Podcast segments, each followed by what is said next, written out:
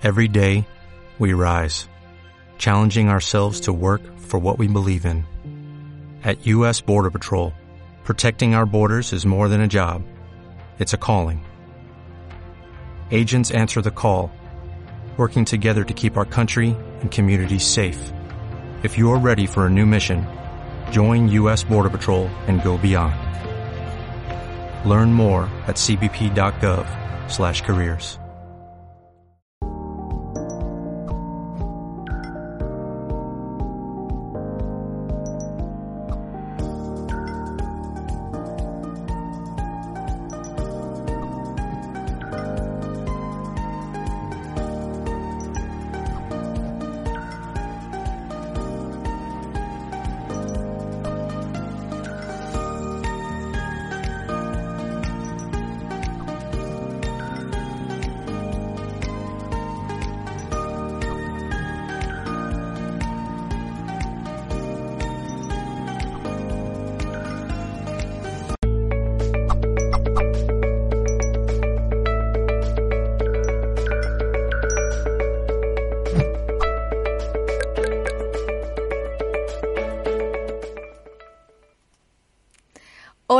bienvenidos y saludos en nombre de todo el equipo humano de Nueva Conciencia Global.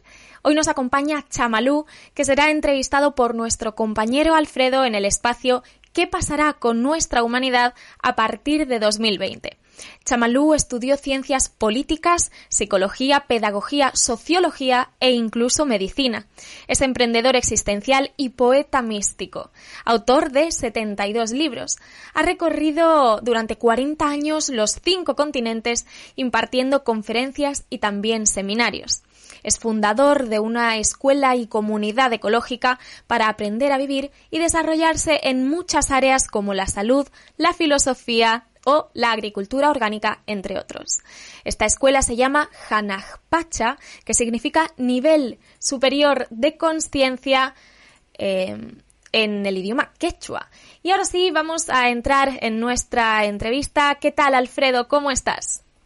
Muy bien, gracias Dalai por la introducción y gracias también a Chamalú. Antes de eh, darle la bienvenida, recordar a todas las personas que están viéndonos y también que lo, lo eh, bueno, paséis a estas personas que todavía no han podido eh, participar de este gran movimiento que es Nueva Conciencia Global, de que lo hagan. Ya son 10.000 personas las que han respondido en estas últimas semanas de todo el mundo, de muchísimos países, para poder ponerse en movimiento como nosotros en esta nueva conciencia global. En próximas horas empezaremos a dar a través de todos los eh, canales abiertos en ambas direcciones, no solamente de nosotros hacia vosotros, sino también de vosotros hacia nosotros, las eh, acciones que nos están llegando y estamos eh, pues eh, eh, haciendo que todo vaya de forma ordenada para que haya multiplicidad de canales, como es, este es el caso. Estamos saliendo en directo, no solamente por Nueva Conciencia Global, sino también por su impulsora,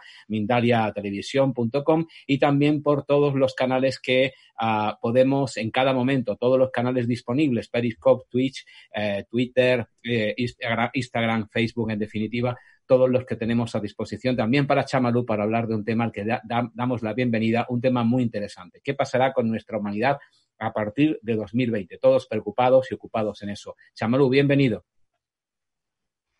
Eh, gracias, Alfredo. Un saludo desde Bolivia a la audiencia masiva, me imagino, de este programa, por esta oportunidad de continuar reforestando corazones. Pues vamos a abordar rápidamente, Chamalú, si te parece, esta cuestión que tanto preocupa a millones de personas en este momento. Millones de personas que están ocupadas y preocupadas por todo lo que está sucediendo y lo que puede suceder en un futuro inmediato. ¿Qué pasará con nuestra humanidad a partir de 2020? Esta es nuestra propuesta y vamos a, introducirte en las primeras eh, respuestas. Y la pregunta es esa, contundente. ¿Qué crees tú que va a pasar con nuestra humanidad a partir de este año 2020, que es el que estamos viviendo? Em, pues em, creo que hay en este momento una discrepancia interna respecto a lo que quiero y lo que veo. Eh, me gustaría que de esto salga un mundo más ecológico y más humano. Sin embargo, veo algunos rasgos y tendencias autoritarias que me dejan pensativo. Creo que no me interesa un mundo donde estemos todos cibervigilados con un autoritarismo saludable y una libertad anoréxica. ¿sí? Me imagino que mucha gente comparte este criterio. Necesitamos aprovechar esta coyuntura planetaria, este confinamiento domiciliario a que nos condujo esta situación de salud para repensarnos, rediseñarnos y elegir un mundo definitivamente nuestra opción es más ecológico y más humano. Eh, evidentemente no solamente es una crisis para la humanidad, la propia palabra crisis eh, griega indica oportunidad. Es también una oportunidad para la humanidad, una oportunidad que tantos esperaban para poder eh, ser impulsores excepcionales protagonistas de este nuevo cambio, este cambio que es histórico en la humanidad. sin duda es una oportunidad, como mencionas, Alfredo, pero una oportunidad puede ser bien o mal utilizada. Un cambio puede ser para mejor o para peor, ¿no? Un cambio no es bueno en sí mismo. Sí, creo que tenemos que apostar nuestra energía, nuestra conciencia, nuestra voluntad, nuestra lucidez para que de esto salga un mundo mejor. Creo que en este momento se están tomando decisiones que van a afectar a las próximas generaciones. Creo que es muy importante estar alertas y serenos para que lo que se haga ahora sea pues el sentar las bases de una nueva civilización. Es nuestro sueño fundamental y es nuestra apuesta de cada día.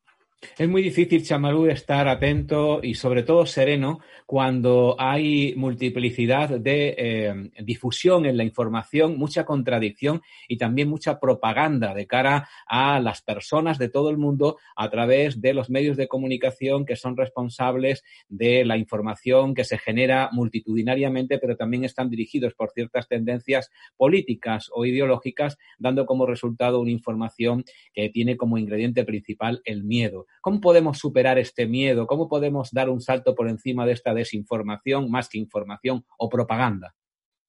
Sí, es verdad lo que dices. Eh, sería interesante que inventaran una, vacuna contra el miedo. ¿eh?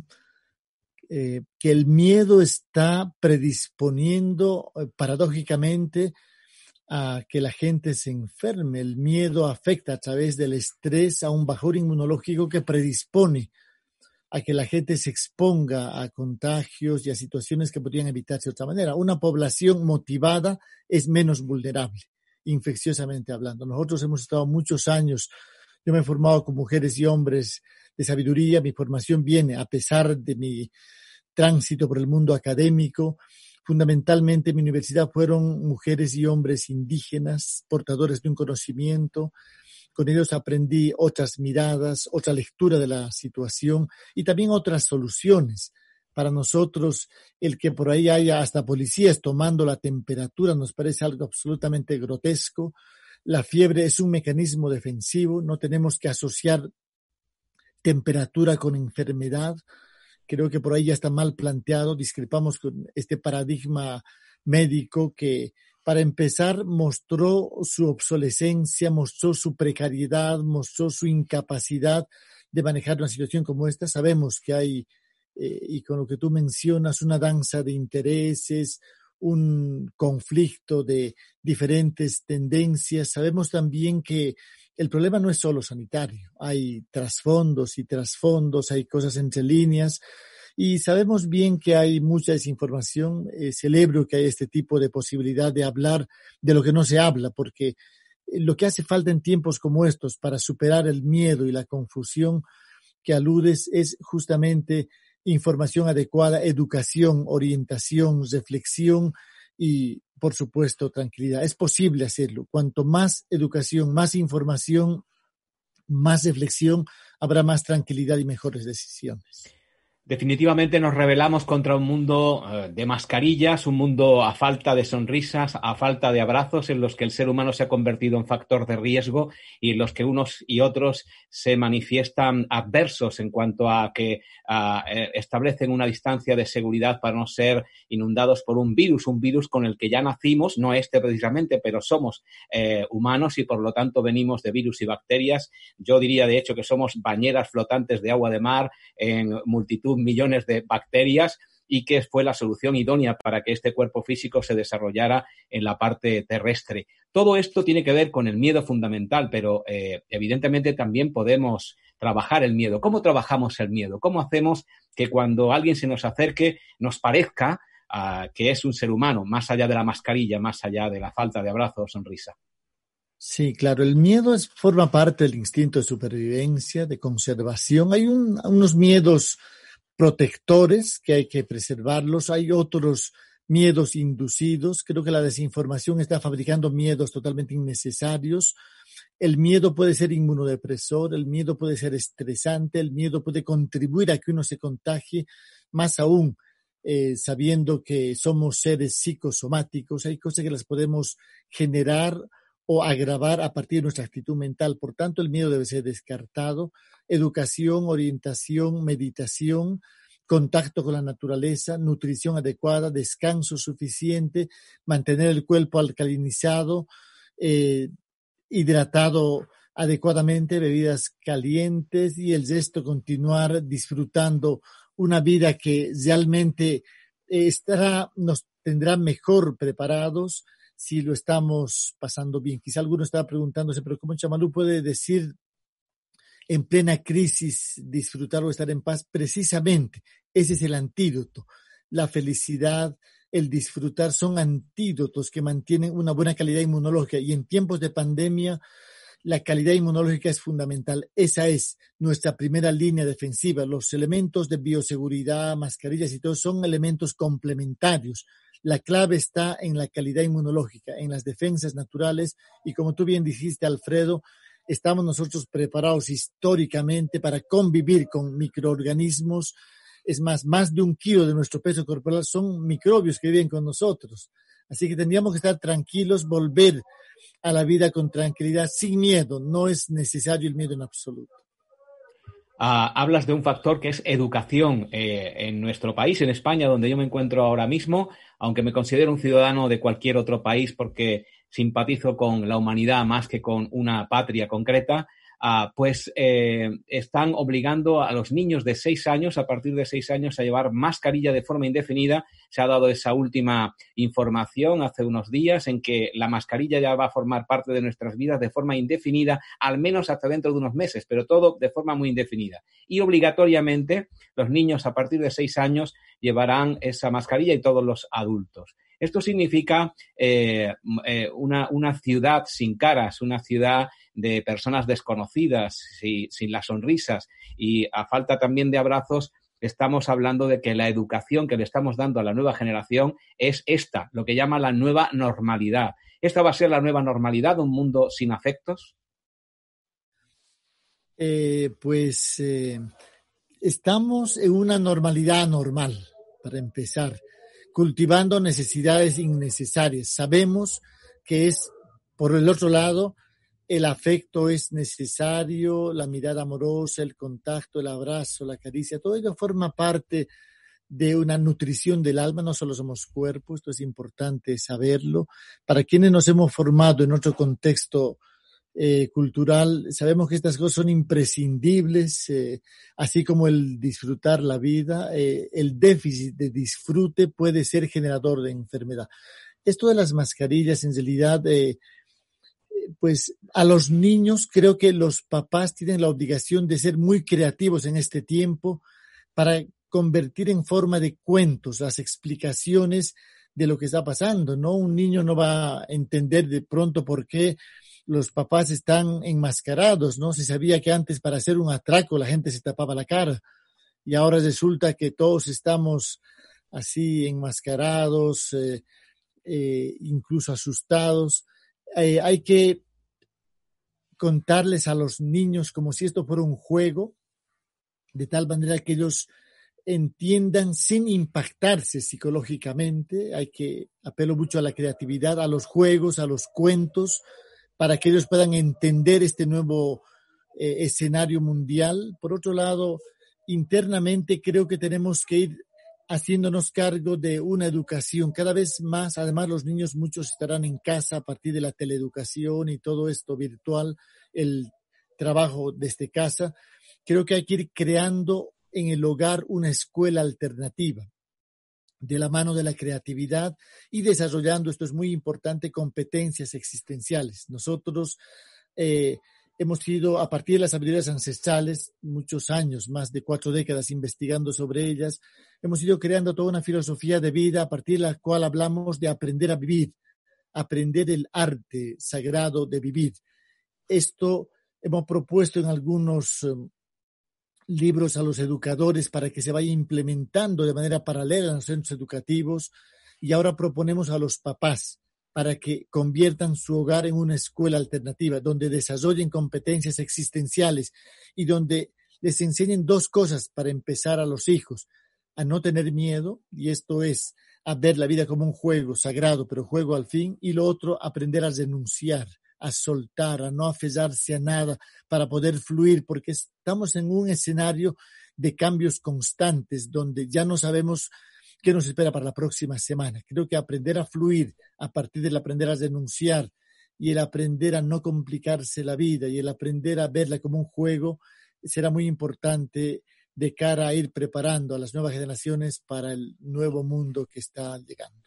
Muy importante las nuevas generaciones y esto que acabas de decir, la escuela en la casa. No sé si el Estado querrá que la escuela al final los padres tengan que decidir, puesto que nos eh, han también acostumbrado a delegar en otros la educación de nuestros hijos. Ha llegado el momento de asumir esto, más allá de la molestia que pueda suponer que tu hijo esté en casa y que tengas la oportunidad de dedicarte un tiempo a educar y también a formar su futuro, más allá de las materias más allá de la información que puede darse en la escuela.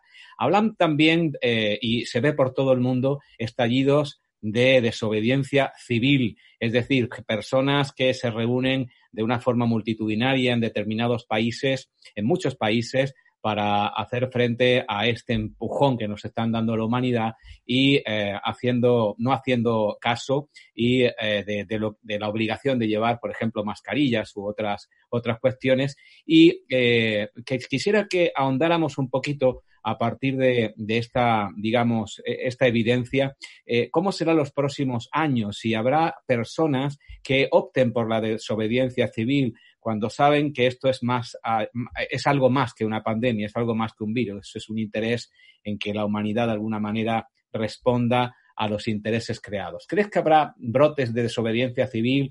Eh, ¿Crees que habrá rebelión social en algún caso a las obligaciones que nos quieren someter? En, este momento, eh, Alfredo, los liderazgos políticos están siendo puestos a prueba. ¿Sí? Eh, el líder que no tenga visión y que no vaya tomando buenas decisiones y que no vaya aplicando, implementando en su gestión gubernamental medidas solidarias y medidas que protejan la salud, la vida, la tranquilidad de la gente y, una vida digna, estará rápidamente condenado a ser desplazado. Eh, la libertad está pasando de ser un derecho a ser un deber. Creo que esto es también muy importante y no nos pueden de ninguna manera hacer elegir salud o libertad, ambas cosas, porque sin salud la vida no tiene sentido y sin libertad tampoco. Salud y libertad son dos caras de lo mismo. Eh, creo que en la medida en que los gobiernos, los estados sean serviles a intereses transnacionales, en la medida en que estén más en función de algunos otros intereses, la gente va a salir a protestar y hay un punto en el que a la gente no se le puede multar o castigar porque si salen todos a la calle. Bolivia es un, ejemplo en ese sentido, ¿no? Bolivia es un país que si algo eh, es antipopular, la gente sale. Nuestra eh, ascendencia indígena nos hace que no tiene sentido vivir de rodillas. Nosotros eh, salimos y peleamos. La desobediencia civil para nosotros es un expediente totalmente eh, irrenunciable, es un punto no negociable. Pero nosotros hablamos de una rebeldía lúcida, si hablamos de una eh, responsabilidad existencial, hablamos de tomar decisiones a partir de la reflexión, a partir de, en fin, tomar posiciones de serenidad. Hemos pasado, yo comencé la vida como adulto en épocas de dictadura, sabemos lo que es vivir sin democracia, sin libertad, y no estamos dispuestos a lo que nuestros padres y nuestros antepasados han luchado con tanto esfuerzo y pagando con muchísimas vidas, ahora con el pretexto de una eh, de un problema sanitario se vaya conculcando y prohibiendo, ¿no? Creo que la desobediencia civil es un recurso que tienen todos los pueblos irrenunciable cuando se están vulnerando sus derechos fundamentales, porque la vida no solamente es tener un trabajo, tener comida, también es dignidad, también es libertad, también es autodeterminación existencial y en ello prácticamente es donde lo, lo humano adquiere esa característica. De lo contrario, pues ya con niveles de ciberesclavitud o de eh, pues eh, vulneración de nuestra privacidad, ya eso por sí solo es enfermante. Creo que eso sería peor que cualquier microbio. Estamos hablando de un estado, estamos de un estado de las cosas y también de un estado que uh, le ha, eh, está de alguna manera eh, tomando la iniciativa de cuidarnos como si fuéramos sus hijos, como si fuéramos eh, cosas que, a las que hay que cuidar y hay que mantener. No sé exactamente muy bien por qué, porque yo ya me cuido a mí mismo y creo que todos sabemos cuidarnos a nosotros mismos. ¿Por qué tanta insistencia en que todo esto se hace por nuestro bien, por nuestro cuidado, por nuestra salud, cuando están haciendo cosas que van en contra de nuestra salud, de nuestro cuidado y de nuestra propia libertad, como tú acabas de decir. ¿Por qué tanto cuidado? Bueno, sabemos bien que no están pensando en nuestra salud, ¿no? Sabemos bien que quienes fabrican medicamentos o vacunas no están haciéndolo pensando en nuestra salud. Sabemos que hay intereses detrás de ello. Sabemos también que el tema de salud que tiene que ver con nuestra vida es responsabilidad de cada uno. Creo que nosotros que vivimos una vida más natural, que nos hemos dedicado a las medicinas alternativas, indígenas. A mí me curó mi bisabuela, indígena quechua, analfabeta, menos mal, pero que tenía tanta sensibilidad cuando cinco médicos no pudieron curarme en la infancia una enfermedad para ellos incurable, para la ciencia incurable. Yo creo que en esta coyuntura también se está poniendo en entredicho la ciencia y los expertos de salud, que en muchos casos son los primeros en contagiarse, y no por exposición en primera línea, sino por precariedad inmunológica, por hábitos antisaludables. Creo que para nosotros que hemos vivido y que nos consta que hay otros conocimientos, que hay otras ciencias, que hay otras sabidurías, que hay otras cosmovisiones, no se puede cuestionar aquello. La vida es eh, altamente compleja y requiere diversas miradas. No vamos a negar la ciencia oficial occidental, pero no vamos a aceptar que sea la única válida cuando de pronto yo escucho algún ministro de salud comenzando a sugerir que los militares vayan en un rastrillaje casa por casa a tomar la temperatura a la gente, digo que por ahí no es. Eso ya es vulnerar los derechos. Cada uno, como bien dices, Alfredo, tiene que saber cuidarse. Lo, que hace falta es eh, información, es educación es posible mejorar la calidad inmunológica. La cuarentena tendría sentido si estuviera acompañada de un eh, proceso educativo para que la gente mejore sus defensas, porque con el virus nos vamos a encontrar en algún momento, nos encontramos siempre, convivimos con microbios todo el tiempo y no pasa nada. Nuestro cuerpo está diseñado para convivir con microorganismos, es más, hasta dependemos de ellos. El paradigma del contagio, distorsionando la teoría pasteriana es absolutamente cuestionable. Ni siquiera Pasteur sostendría un abordaje así. Microbio igual a enfermedad, eso no es así. Hacen falta otras condiciones. Cuando no aportamos aquello, no va a haber ningún problema. Esa es la explicación de por qué hay tanta gente asintomática, por su calidad inmunológica. Creo que tenemos que explicar de otra manera. Creo que no se puede dejar en manos de los políticos o los militares o la policía el cuidado de nuestra salud, no solo falta que vengan a ponernos lavativas y enemas la policía, ¿no? Acá eso es absolutamente inaceptable. Creo que hay cosas que de ninguna manera podemos permitir, ni siquiera en nombre de la salud. Pero por otro lado, también hay que ver que entre líneas se está gestionando una crisis que no es más que una, una crisis sanitaria, que no es más que una cortina de humo a otras crisis. Estoy pensando en la crisis económica que está detrás, y estoy pensando en una crisis existencial que está detrás. Nosotros hablamos de obsolescencia existencial a partir de un modelo civilizatorio. Es cuando la gente ya tiene un vacío existencial, cuando hay un colapso civilizatorio, cuando hay un sinsentido indisimulable, la gente se droga, se alcoholiza, la gente se deprime, la gente se suicida. Todos esos son síntomas de que algo está mal planteado y es un modelo de civilización, Alfredo, no es un tema de salud. Aquí lo que estamos viendo es un colapso de un modelo de civilización que no va más. Y qué bueno que no vaya más, porque si una sociedad necesita cada vez más policía, más manicomios, más cárceles para perpetuarse, además de estar devastando el planeta, la madre tierra, pues algo está muy mal planteado, ¿no? Y ante eso nosotros invitamos a las personas a repensar la situación, a repensarse, incluso a preguntarse sin pudor ni rubor qué estoy haciendo con mi vida, por qué trabajo en lo que trabajo, por qué eh, vivo como vivo, por qué corro como corro para tener tantas cosas. El consumismo, la alternativa, estamos realmente viviendo. ¿No será que nos hemos olvidado vivir y que apareció un virus a recordarnos que somos frágiles, que somos mortales y que la vida es otra cosa?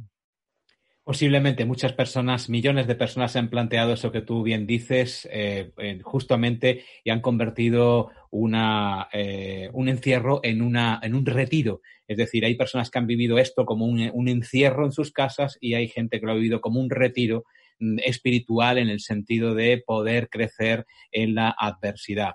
Hay mucha adversidad, evidentemente, y una de ellas es la, la económica. Chamalú, em, cuando nos venden esto de eh, lo que tiene que ver con el, cuidado de nosotros a través de la pandemia y a través del miedo que produce, también se crea un nuevo factor que es el factor dependencia. Precisamente eso está también ahora mismo muy en actualidad en nuestro país, en España concretamente, a través de la, paga vital que se llama. Eh, eh, y bueno, pues todo, todo ha generado un gran, un gran revuelo político y social. ¿Crees que eh, también el Estado, al mismo tiempo de crear un, Estado de, o todos los Estados, no solamente cuando digo Estado, digo de Estado eh, eh, en, general, han creado no solamente un factor de miedo, sino al mismo tiempo han creado, como tú decías en el tema económico, un factor de dependencia, de que hay muchísima gente que pierde el trabajo, muchísima gente que quiebra y ahora qué hacemos porque tenemos miedo porque vamos a morir, aunque todos vamos a morir en algún momento, y tenemos también dependencia porque no tenemos dónde eh, recurrir sino al Estado para que nos mantenga mientras que cerramos un establecimiento que teníamos abierto hace 20 años ya. ¿Cómo ves este factor en el futuro próximo? Sí, bueno, es verdad. Desde una mirada, eh, desde una mirada politológica, diríamos que se ha eh, reposicionado a la función del Estado. Ahora el Estado ha pasado a ser el papá bueno que tiene que solucionar todo. Antes era el padrastro, ¿no? Que mejor si, se reducía a lo mínimo. Eh, esto, sin embargo, eh, tiene que tejerse, articularse con una capacidad de eh, manejar nuestra vida, ninguna dependencia en sentido eh, extremo es recomendable. Más bien hay una interdependencia. Creo que todos dependemos de todos, pero al mismo tiempo cada uno tiene que ser responsable de temas fundamentales como su salud, su vida, la preservación de su libertad, que no tiene que estar jamás en, en cuestión. Nosotros eh, le proponemos a la gente normalmente que nos sigue en las redes sociales una serie de claves para que pueda ir sobrellevando todo esto. Eh, eh, hablamos del copiloto automático, por ejemplo, que es toda la parte automatizada de la vida, y el piloto consciente, que es el que tiene que ir ahora más que nunca desplegando su alerta sereno para que podamos irnos rediseñando. Es verdad lo que dice Alfredo, el fantasma del desempleo eh, está eh, circulando por todo el mundo, ¿no? Se parece mucho a la frase esta con la que empieza el manifiesto comunista allá de 1848 de Marx, ¿no? Hay un fantasma que se cosa el mundo. Esta vez es el desempleo. Esto está inducido a partir de un intento de cambio del modelo financiero. Se están haciendo ajustes para cambiar el modelo de negocio. Esto va a eh, generar mucho eh, mucha preocupación. Es verdad, mucha gente va a perder su empleo, pero no solamente por el tema de, de la pandemia, ¿no? Creo que aquí hay que eh, darnos cuenta que estamos entrando a un mundo hipertecnologizado. ¿sí? Los robots van a echar de sus fuentes de trabajo a las personas. La gente va a ser reemplazada por máquinas. Va a sobrar gente, no se va a saber qué hacer con la gente. ¿sí? Y ese va a ser un conflicto social muy, significativo. Estamos ingresando a la época de la automatización de los procesos, de, de inteligencia artificial, donde se va a hacer, eh, eh, se va a inducir a que mucha gente pues intente mm, sobrevivir como, como pueda. Y aquí es donde nosotros entramos para decirle, hay que rediseñarse, ¿no? No tenemos que sentirnos inútiles por no tener un trabajo asegurado hasta la jubilación. Creo que la creatividad, la diversificación de ingresos y fundamentalmente eh, el instalarnos en lugares que la máquina no pueda nunca reemplazar al humano. Y creo que ahí hay un conjunto de oportunidades también, pero al mismo tiempo creo que es muy importante que la gente se mantenga unida, que barrialmente, que profesionalmente, que, en fin, que nos mantengamos. Es un tiempo de solidaridad, de interdependencia, es un tiempo de compartir, es un tiempo de apoyarnos mutuamente, eh, no sabemos cuánto va a durar esta transición, no sabemos a dónde va a llegar esta transición. Eh, dijimos a un comienzo, un cambio no es bueno en sí mismo. Esperemos, apuntemos, esforcémonos para que de esto salga un mundo mejor. Creo que estamos a tiempo dejar de destruir la naturaleza para poder vivir en ella, de definir lo que es el progreso, lo que es el desarrollo, lo que son los estilos de vida, darnos cuenta, y el virus nos lo ha demostrado, la fugacidad de la que somos parte, la fragilidad que tenemos, la obsolescencia de nuestros sistemas sanitarios. Nos hemos dado cuenta ahora que nuestros gobiernos gastaban diez veces más o mucho más en armas que en eh, equipamiento hospitalario, por ejemplo. ¿no? Me gustaría, alguna vez leí en la revista Integral, yo vengo de los setentas, de los ochentas, ahí eh, cuando comencé a viajar por Europa, eh, me encantó una vez una nota que decía un avión de guerra cuesta lo mismo que 50 hospitales ocupados, eh, equipados, perdón. ¿sí? Entonces nos damos cuenta ahora que hasta la potencia más grande estaba en pañales, sanitariamente hablando. Todo esto nos tiene que llevar a rediseñarnos, a replantear muchas cosas y creo que hay motivos para preservar el optimismo y la esperanza, Alfredo. Creo que no todas son malas noticias, aunque insistan en seguir contando cada día a los que se mueren, a los que se enferman.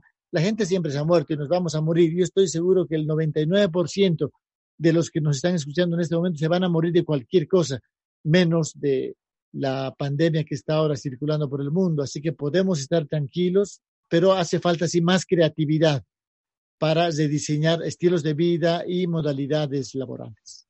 Estamos hablando en directo con Chamalú, que pasará con nuestra humanidad a partir de 2020 en Nueva Conciencia Global, este movimiento que ya tiene más de 10.000 personas en todo el mundo dispuestas para cambiar y mejorar este mundo que nos toca vivir. Solo a través de una nueva conciencia pues puedes eh, hacerlo. Estamos en movimiento y estamos construyendo, no estamos destruyendo, no estamos mirando hacia atrás, no estamos diciendo qué es lo malo que había atrás, aunque somos conscientes de lo que se ha hecho hasta el momento y no olvidamos, pero también queremos construir. Esa es nuestra mayor función, la construcción de un nuevo mundo al que te invitamos a través de tu entrada en Nueva Conciencia Global. Para ello, nuevaconcienciaglobal.com, en la página donde tienes que eh, entrar y al apartado Únete, a la sección Únete, donde hay eh, una serie de datos que te pedimos, los básicos, para poder eh, darte cabida en Nueva Conciencia Global de una forma organizada, porque todos estamos en esta Nueva Conciencia Global.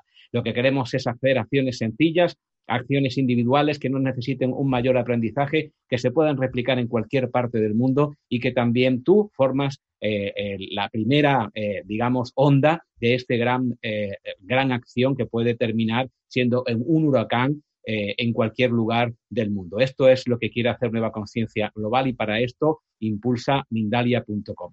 Eh, vamos a pasar al apartado de preguntas, si te parece que han ido ocurriendo a lo largo de nuestra conversación. La primera de ellas, tenemos pocos minutos, vamos a ver si podemos ah, abordar a muchas de ellas. La primera viene desde YouTube y la pregunta, yo soy healthy, y es, según lo que, está, eh, lo que están comentando, quiere decir que este tipo de nueva normalidad se va a instalar permanentemente. ¿Qué pasa con la nueva era de luz para la, la que nos encarnamos? Gracias. Sí, em, para empezar tenemos que eh, descartar cualquier forma de sensacionalismo. Vamos a descartar a los eh, agoreros, profetas, videntes que nos van diciendo lo que nos espera. Nadie sabe exactamente cuándo ni dónde va a terminar todo esto, pero algo sí sabemos, que tenemos que estar alertas, sensibles, lúcidos, creativos, para tomar la decisión justa en el momento oportuno de la manera precisa. Eh, el tema de la espiritualidad, nosotros hablamos de una espiritualidad mundana, yo no, nunca he sido parte de ninguna religión, eh, más bien nuestros referentes han sido los abuelos y abuelas indígenas, ellos eh, nos han enseñado a no complicarnos, a fluir, a fortalecernos con las adversidades, ¿sí? y a ser agradecidos, a estar atentos, pero al mismo tiempo a cuidar nuestra zona sagrada, eso que es no delegable, no renunciable, ni siquiera discutible. ¿sí? La zona sagrada de la que nosotros hablamos es aquello que es lo que da sentido a nuestra vida, lo más importante en tu vida. ¿sí? Ahí está la libertad, ahí está nuestra privacidad, ahí está la, pues, la rebeldía lúcida, en fin, todas las herramientas invisibles que tenemos para seguir siendo nosotros mismos y continuar adelante una vida con optimismo. Creo que cada persona tiene en esta oportunidad el deber de pensar incluso sus creencias espirituales y a ver cómo se adecua. No hay recetas. ¿sí? Lo que hay son posibilidades, porque en definitiva todo es energía y como tal estamos en un escenario donde hay una danza de probabilidades de las cuales aún no sabemos más, eh, aún en detalle hacia dónde se inclina todo. Sin embargo, si tú estás llena de amor, si tú estás eh, eh, pues gerenciando tu felicidad a pesar de todo, si tú estás siendo una buena persona, lúcida, solidaria, eh, pues inocente, si tú estás con una actitud optimista, constructiva, con reverencia a la Madre Tierra como guardiana de ella, creo que no hay nada que preocuparse. Eso es espiritualidad para nosotros y la nueva eh, conciencia comienza cuando uno se despierta. La suma de las nuevas conciencias construirá una nueva era. El resto, pues, son simplemente teorías referenciales que pueden eh, servir en algún momento, pero creo que en este tiempo lo que hace falta es una espiritualidad militante traducida en vivir bien y fortalecerse con las adversidades. Has dicho varias frases que son titulares, rebeldía lúcida, militancia, militancia espiritual, en definitiva, una llamada a la, persona, a esta revolución que es eh, personal, más allá de la política, más allá de la economía, más allá de las religiones. Ah, es una revolución eh, de cada uno de los individuos que forman eh, este, esta gran marea universal que es la, humanidad. Hay un mensaje de voz que habla de otro de los temas muy controvertidos a los que nos vamos a ver sometidos en breve, dentro de unos meses quizá, pero que también a los que vamos a tener que hacer eh, frente de alguna manera. Ya se está debatiendo desde el principio de esta pandemia en eh, todos los foros sociales de la gente que de alguna manera no quiere estar pues obligado a ponerse una vacuna. Tenemos una, un mensaje de audio, no solamente puedes eh, eh, intervenir en este programa a través del chat por escrito, sino también a través de tus mensajes al WhatsApp que aparece en tu pantalla y tenemos este mensaje de audio que tiene que ver con la vacuna. Vamos a escuchar a Marisol Castillo que nos hace ese mensaje. Hola, soy María Marisol Castillo de Alemania. Vamos a ver si tenemos el mensaje de voz de Marisol Castillo. Sería la forma de evitar eh, todo este problema que está pasando y los que van a venir a futuro poder escapar de las vacunas obligatorias y, de, este sistema de cosas. Eh, ¿Piensa usted que alejarse de las grandes ciudades sería la solución? Bueno, ya tenemos ese, ese mensaje, esa pregunta. Hay varias preguntas en ese sentido. Las personas están preguntando si una solución eh, futura a medio plazo sería alejarse de las zonas de grandes aglomeraciones como las ciudades, a la zona rural, y también el tema de las vacunas, si sería una solución para poder no estar obligado. Bien, sí. Em, en realidad, em, vivir en una ciudad grande va a ser cada vez más inconveniente, más antisaludable. El hacinamiento eh, inevitable en las grandes ciudades va a predisponer a un bajor inmunológico y exponernos con ello a contagios indeseables. El vivir en la naturaleza, por supuesto, es eh, preferible, eh, donde haya agua y un poquito de tierra y se puede cultivar los alimentos, ahí es eh, excelente. Nada más saludable que vivir, volver a vivir en el campo. Sí, por supuesto. Y ahora la tecnología, el teletrabajo y la educación a distancia nos está facilitando mucho esto. Por otro lado, respecto a la obligatoriedad de algunas medidas sanitarias como una vacunación, esto creo que es, eh, tiene que quedar en la decisión de cada persona. Nosotros estamos absolutamente en contra de cualquier cosa obligatoria. Yo sé cómo cuidarme la salud y lo sé desde toda la vida. ¿sí? Y a mí nadie me va a venir a decir cómo cuidarme la salud porque yo conozco mi cuerpo y sé lo que necesita y lo que le perjudica. Y cada uno tendría que llegar a ese punto. Quien quiera tomar antibióticos o vacunarse, que lo haga. Pero lo que no es aceptable es que sea obligatorio. No puede ser nada obligatorio en términos de salud porque la salud pertenece a nuestra zona sagrada y eso es no negociable. ¿sí? De ninguna manera podemos aceptar.